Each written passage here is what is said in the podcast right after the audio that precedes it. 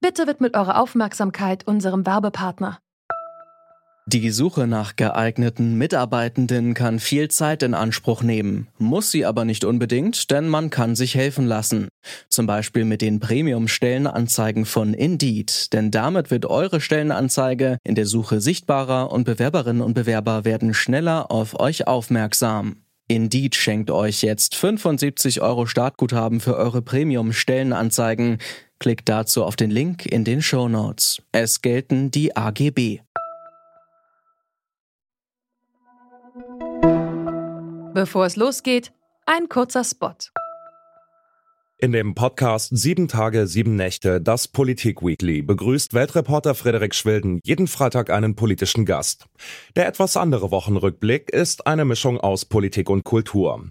Was war los im Bundestag? Was wird in den Hinterzimmern diskutiert? Und was machen Politikerinnen und Politiker eigentlich nachts?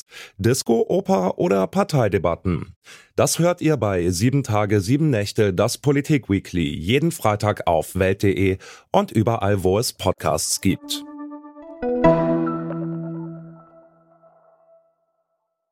In den deutschen Medien ging es in den vergangenen Wochen quasi nur um zwei Themen, die Corona-Krise und die Koalitionsverhandlungen.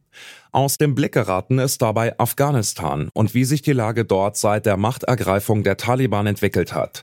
Kurz gesagt nicht gut, denn Millionen von Afghaninnen und Afghanen leiden Hunger. Es fehlt den Menschen am nötigsten. 22,8 Millionen Menschen in Afghanistan werden laut Vereinten Nationen bis Ende des Jahres von akuter Hungersnot betroffen sein. Das ist mehr als die Hälfte der Bevölkerung. Vor zwei Monaten sind es noch 14 Millionen gewesen. Die Situation verschärft sich also fortlaufend. Wir fragen uns deshalb heute, wie kann der Hunger in Afghanistan bekämpft werden? Ihr hört zurück zum Thema und ich bin Johannes Schmidt. Hi.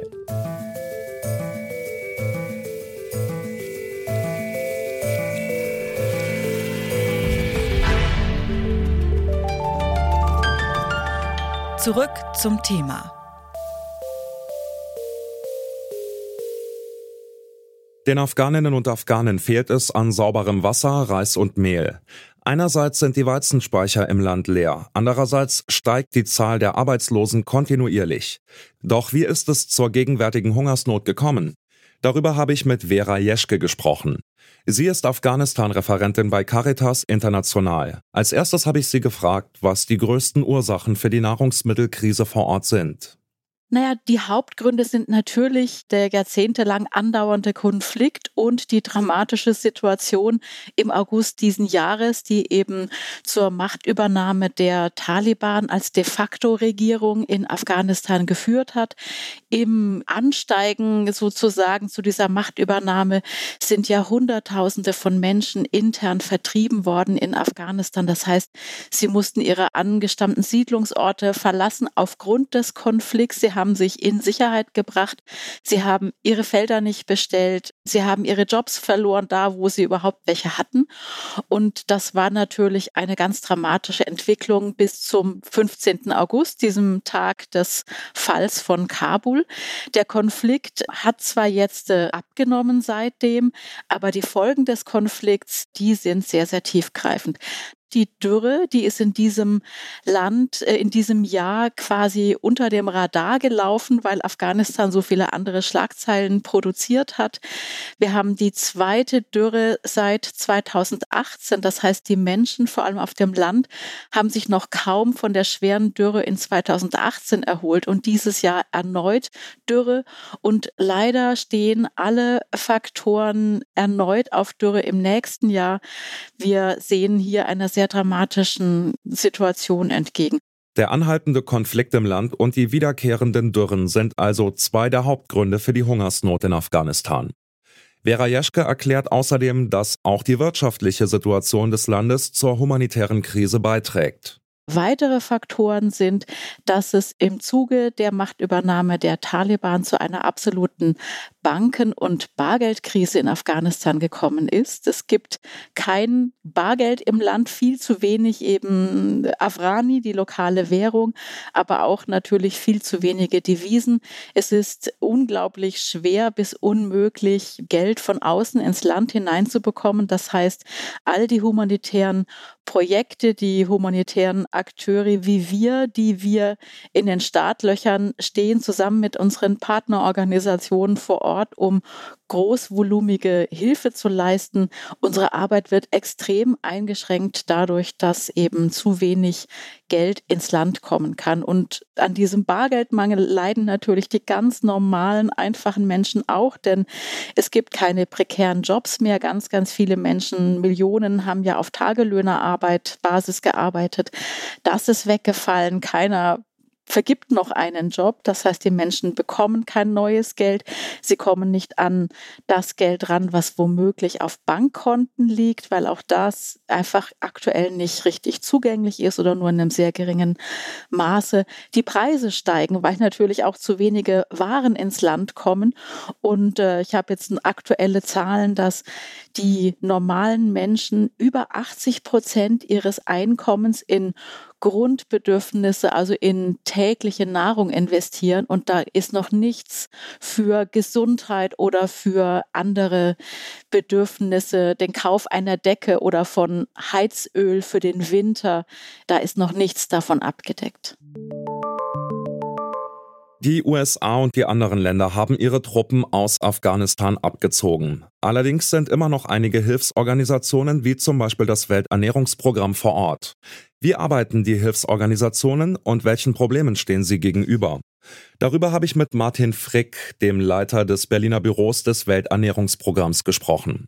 Als erstes habe ich ihn gefragt, wie das Welternährungsprogramm in Afghanistan arbeitet.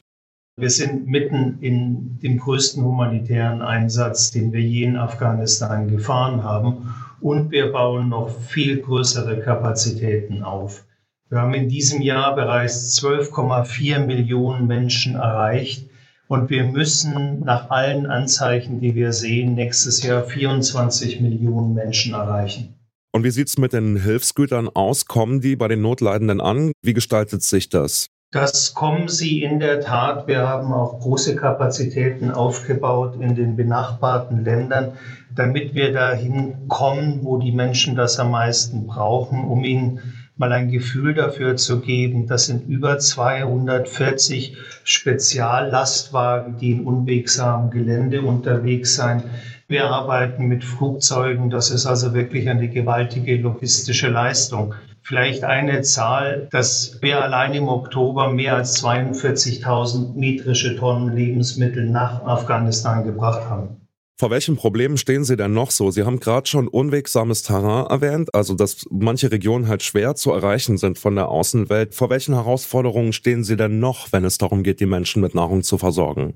Also man kann fast sagen, vor welchen Herausforderungen stehen wir nicht. Covid ist in Afghanistan ein gewaltiges Problem. Das Land hat Jahre der Dürre hinter sich. Wir hatten natürlich bis August diesen gewaltigen Konflikt in Afghanistan. Und jetzt stehen wir gerade am Anfang des Winters, der in Afghanistan sehr hart und lang ist. Wen sehen Sie denn jetzt in der Verantwortung, gegen die Hungersnot vorzugehen? Was kann denn vor allem die internationale Staatengemeinschaft jetzt tun, damit es im Winter nicht zu einer Katastrophe kommt? Also wir haben in einer Pledging-Konferenz im September großzügige Unterstützung der Mitgliedstaaten erhalten. Wir haben allein hier vom Auswärtigen Amt in Deutschland fast 100 Millionen Euro erhalten. Das Entwicklungsministerium hat eine großzügige Spende zugesagt. Aber wir werden nächstes Jahr mehr als 2,8 Milliarden Dollar brauchen. Ähm, um diesem gewaltigen Bedarf hinterherzukommen. Und wir dürfen nicht vergessen, ähm, dass das einfach unschuldige Menschen sind, die jetzt in akuter Ernährungsunsicherheit sind, die dann tatsächlich in eine Hungersnot auch umschlagen kann. Als die Taliban im August große Teile des Landes gewaltsam übernommen hatten, waren viele Afghaninnen bereits durch eine jahrelange Dürre geschwächt. Seitdem herrscht in Afghanistan wirtschaftliches wie auch politisches Chaos. Dem Land droht im Winter eine Hungerkatastrophe. Die neuen Machthaber scheinen mit der Situation überfordert. Deshalb ist Hilfe von außen jetzt dringend nötig. Hilfsorganisationen wie das Welternährungsprogramm stehen bereit, klagen aber über fehlende Gelder. Wir dürfen und werden die Afghaninnen und Afghanen nicht vergessen, hatten Länder wie Deutschland im Sommer versprochen. Jetzt können die Staaten zeigen, wie ernst es ihnen damit ist. Das war's von uns für heute. An dieser Folge mitgearbeitet haben Alina Eckelmann, Mara Muck, Jonas Nikolik, Charlotte Müller, Rabea Schlotz und Benjamin Sadani. Chef vom Dienst war Toni Mese und mein Name ist Johannes Schmidt. Tschüss und bis zum nächsten Mal. Zurück zum Thema vom Podcast Radio Detektor FM.